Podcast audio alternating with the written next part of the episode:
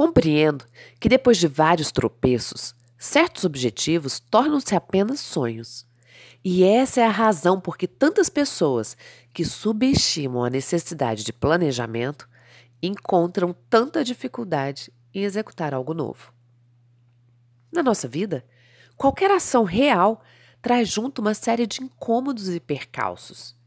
E sem uma capacidade de resistir, de planejar para perdurar, as pessoas inevitavelmente desistem dos seus objetivos.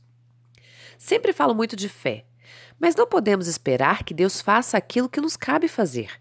Esperar que Ele resolva os problemas cuja solução está ao nosso alcance.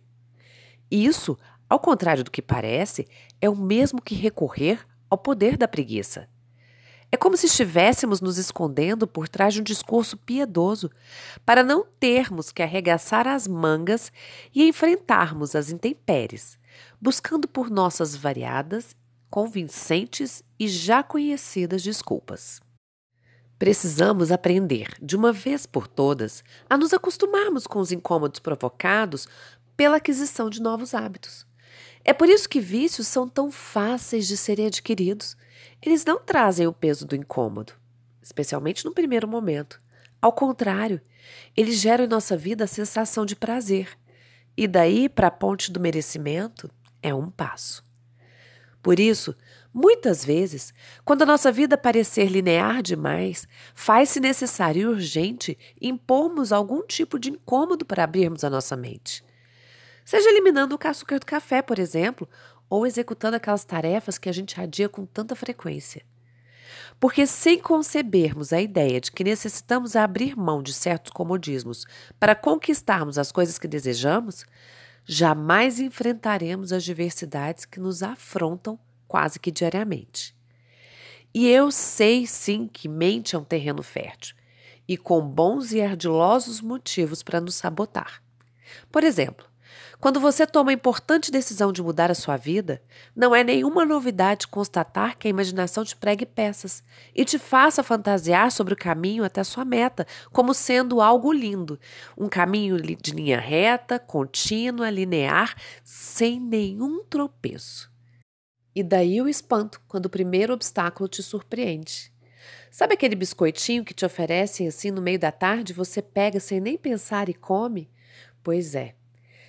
Basta isso para você cair das nuvens. E mais uma vez, uma bobagem te faz ficar frustrada porque você simplesmente percebe que a resolução de fazer diferente dessa vez não era algo tão firme quanto imaginava. E entristecida, acaba cedendo um pouco mais. Até que, quando já se dá conta, abandonou o antigo propósito, sedimentando a crença de que, afinal, jamais conseguirá o que deseja. Mas o erro que põe tudo a perder não está na fraqueza que te leva a comer um pacote inteiro de biscoito recheado, uma caixa de bis ou dez brigadeiros. O erro é anterior a isso. Ele está naquela avaliação equivocada sobre si mesma.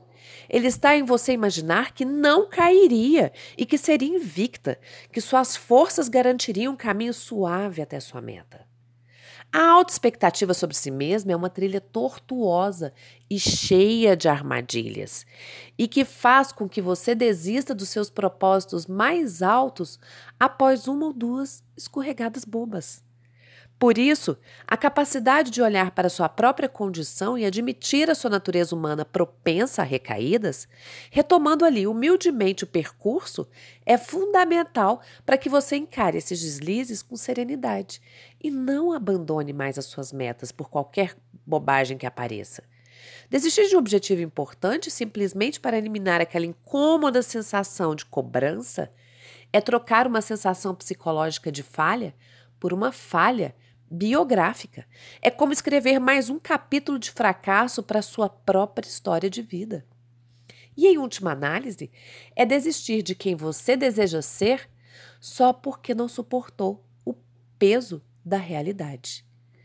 Humanos são falhos. Aprenda, você não é diferente, você não é infalível. E sim, você ainda vai tropeçar muitas vezes. Qual é o problema? Porque o que importa, na verdade, é a sua capacidade de reerguer-se, de retomar o caminho, de seguir em frente. Porque alimentar a desistência É como manter, na base de todos esses enganos, um erro fundamental, o de nutrir autoexpectativa sobre si própria. Porque isso só desanima com mais facilidade ainda e não te deixa ter energia para ir muito além das primeiras falhas. A desistência é o último grito de uma autoimagem que luta para manter-se de pé e um preço muito alto a ser pago com o enfraquecimento da sua personalidade. Se você chegou à conclusão de que determinados objetivos são importantes para a sua vida, desistir deles é desistir de quem você deseja ser, e nada poderia ser mais cruel. Mas dá para quebrar esse ciclo vicioso que só te vitimiza e deteriora. Basta olhar com tranquilidade para as próprias falhas e recomeçar, com humildade e sem drama, porque, como eu repito, é um dia de cada vez. Admitir-se fraca e propensa a errar é simplesmente admitir-se humana. Mas desistir dos seus propósitos mais altos é tornar-se vítima da marginalidade sombria que existe em sua própria mente. Ficar olhando para trás, para os projetos que você abandonou, para aqueles 10 quilos que você ainda não emagreceu, para a lista de coisas que você jurou que faria em 2019 e ainda nem começou, tira o seu foco do presente, que é o único lugar do tempo no qual você pode agir. Porque o passado já não é mexível e o futuro é construído a partir do hoje. Por isso, antes de desistir, mais uma vez, imagine só no caos que essa desistência pode transformar a sua vida.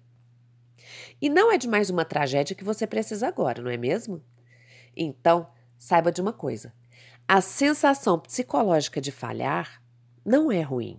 Pelo contrário, é algo bom, pois significa que você tem metas que não são confortáveis dentro do seu estilo de vida. E por isso, serão sim muito difíceis de serem cumpridas com perfeição. Então pare de reclamar da sua inconstância. Falhas acontecem e nem pense em desesperar quando elas surgirem. Apenas retorne ao caminho, porque essa é a melhor maneira de chegar lá. É um dia de cada vez todos os dias. Com muito amor, da sua coach, Roberta Frois.